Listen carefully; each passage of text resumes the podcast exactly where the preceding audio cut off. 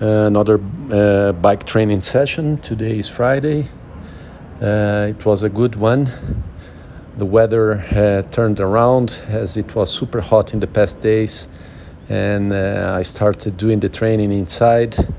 Uh, but uh, then the, the weather turned around totally, and I had the windows open. I had to stop to close everything because it started to rain quite heavily but it's good because it, it's like getting a fresh air. Now it's rain and it's a bit of windy uh, with a fresher air, which is uh, good after so many hot days. Feeling good, uh, good training. I feel the body okay. Although these days they really hurt the energy for, for the high temperature. I feel quite uh, a good conditioning in my body, no injuries, so really feeling okay.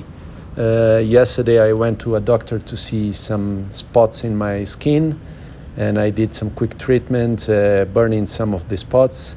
Uh, so I had not to push myself uh, in the trainings ahead. Today was okay, I could do it very well. Tomorrow, my running session, maybe I will move it from Saturday to Sunday, but I will still see it.